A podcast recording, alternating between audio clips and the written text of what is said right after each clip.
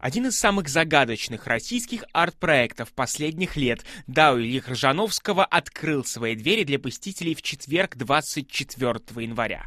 Мировая премьера DAO прошла в Париже, где до 17 февраля посетителям предлагается погрузиться в мир советского закрытого ядерного института и заодно испытать свои нервы на прочность. С проектом DAO ознакомилась корреспондент РФИ Инга Домбровская. Новости культуры. За два дня до открытия проекта DAO в Париже выпал снег. Московская погода, шутили замерзшие журналисты, которых организаторы пригласили в среду 23 января на предпремьеру в два соседствующих друг с другом парижских театра – театр Шатле и театр Девиль.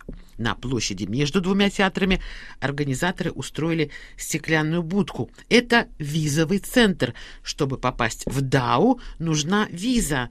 Ее стоимость от 35 до 130 евро. Ожидалось около 200 журналистов, которых на сеанс в 9 утра пригласила некая Франческа. Однако быстро выяснилось, что никакой Франчески в визовом центре не знают. Что же, негодовали журналисты, мы приехали зря? «Спокойно, мы уже в сценарии», — умудренно заметил мой сосед, критик престижного парижского издания. Была ли это банальная накладка или действительно задумка гуру Ильи Хржановского, не так важно.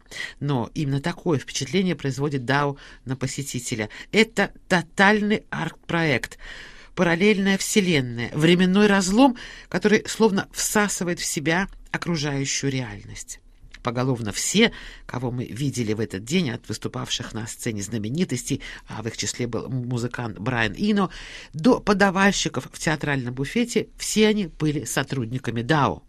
В проект вписывался даже антураж от снежной слякоти на парижских улицах до самих зданий двух театров, которые в эти дни из-за капитального ремонта стоят ободранные, серые, неказистые, словно вышедшие из давней советской реальности.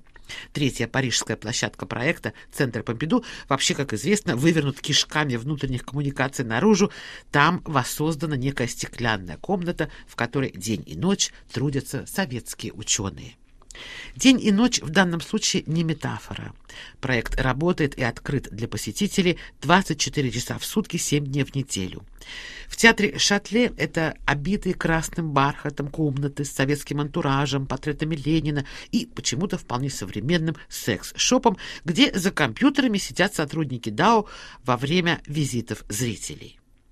В театре Дувиль это огромная сцена с голыми из-за ремонта бетонными стенами, полным отсутствием отопления, плюс буфет, где журналистам в день визита подавали борщ, бородинский хлеб и компот, а также алюминиевые кабинки, где, как сообщили нам организаторы, зрители в случае необходимости или шока, добавим мы, смогут пообщаться тет-а-тет -тет с психологом, священником, имамом, раввином или даже шаманом эффект катарсиса от всего увиденного — это тоже часть задумки авторов, причем зрителя к нему умышленно подталкивают через сцены очень жесткие, несимулированного насилия. В киноверсиях проекта это 15 фильмов, названия которых держатся в секрете и которые были озвучены во французской версии с местными актерами от Изабеля Джани до Жерара Депардье.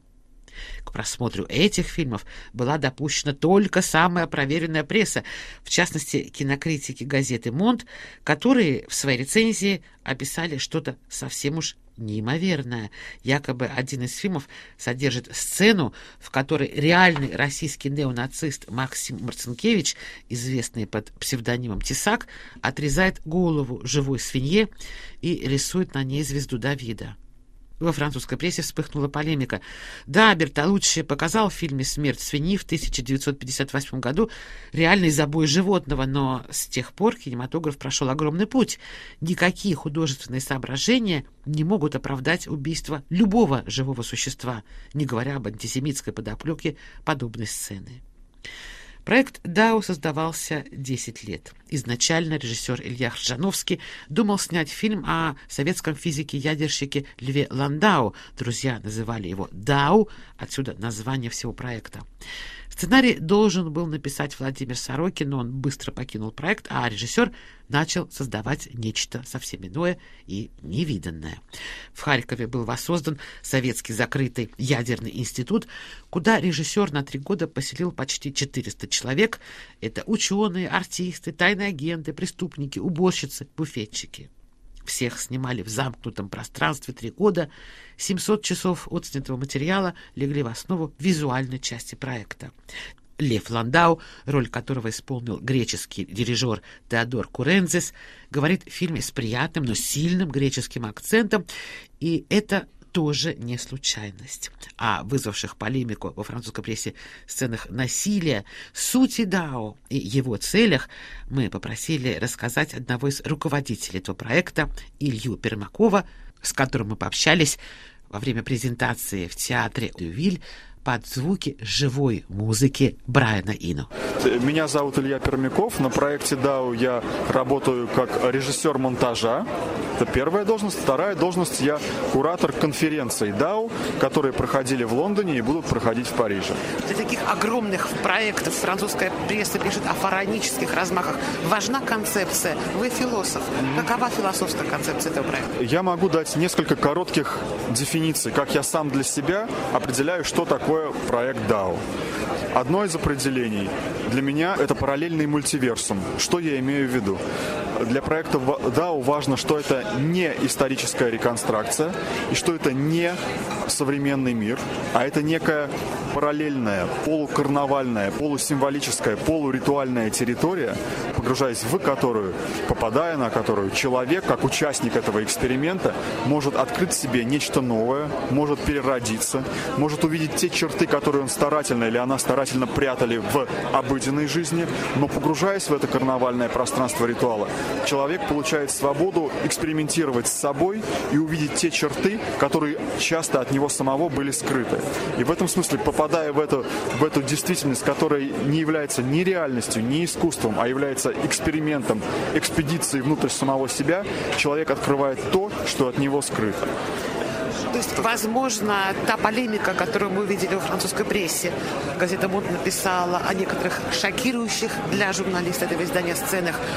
Она писала о том, что есть сцены, где участвует чуть ли не вот этот националист Марцинкевич Тесак, который отрезает голову свиньи, ставит на нее звезда Давида. Есть очень откровенные сексуальные сцены.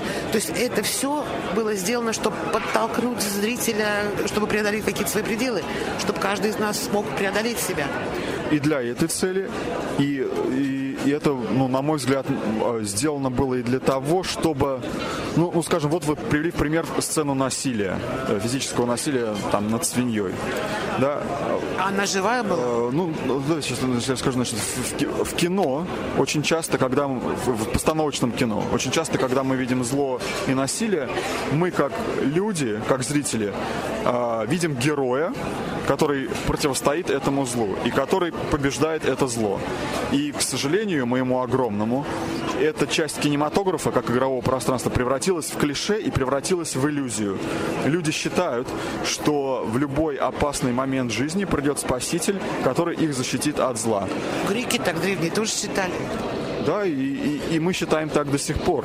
Но а, очень, но когда вы видите аналогичную ситуацию, смоделированную в жизни, и вы видите, что рядовой человек, будь он ученый, будь он дворник, будь он официантка, сталкиваясь с насилием, даже с вербальным, выдает первую реакцию страха и не может сдвинуться с места, вы начинаете чувствовать, как становятся постепенно возможны крупные социальные катастрофы и катаклизмы. Мы, к сожалению, как, как человеческие существа, не героические существа, мы э, существа опасливые, и мы очень часто застываем на месте, когда видим физическое и вербальное насилие и чистую волю, направленную против нас, на, на собственное наше подавление. И мы легко идем на компромисс с э, силами подавляющими нас, и мы легко идем на компромисс с властью, и мы легко э, подчиняемся ей.